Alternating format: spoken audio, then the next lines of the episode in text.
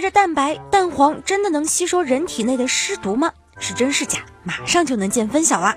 呀，真有！哈，导演，我还有救吗？滕静瑶同学率先剥开了鸡蛋，吓到了。蛋黄表面真的有许多小疙瘩。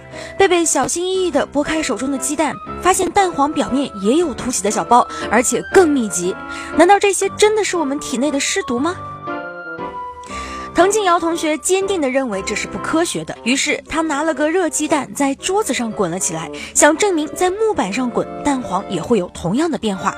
可是没有，这个蛋黄的表面非常光滑，跟没滚过的蛋黄一样。那么用保鲜膜把鸡蛋包起来，与人体隔开，蛋黄上应该就不会有小包了吧？剥开保鲜膜，再小心翼翼地剥掉蛋白。哎，这颗蛋黄上也有，因为不同的鸡蛋煮的时间长短等因素，虽然没有上一轮鸡蛋的反应明显，但比较这轮的这两颗，上面的小包数量不相上下。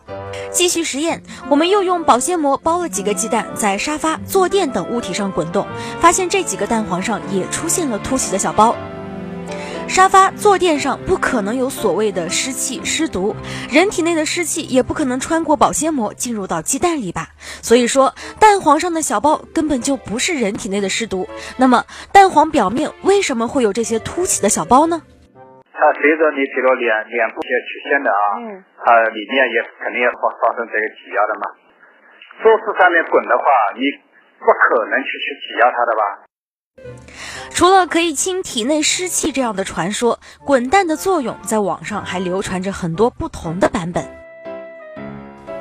可以减轻疼痛，治愈乌青；可以美容，可以治风寒感冒发烧；可以治疗高血压，可以治疗乳腺增生，可以缓解痛经。呃，皮肤如果是有疼痛的，可以缓解一点。或者或者说是痛经腹部啊、颈椎的肌肉啊，有那种收缩痉挛的那些，可以缓解一下。